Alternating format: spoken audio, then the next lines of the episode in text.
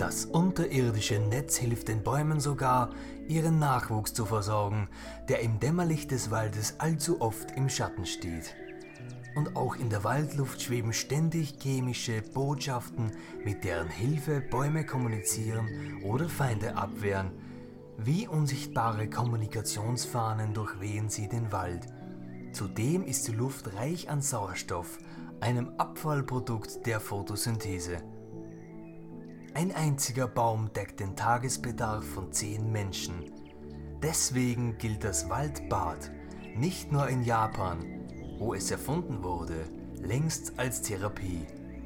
Unter Bäumen werden wir ruhiger und gesünder, denn auch wenn wir sie nicht verstehen, die geheime Sprache der Bäume wirkt auch auf uns. Vielleicht lieben wir den Wald ja deshalb so sehr.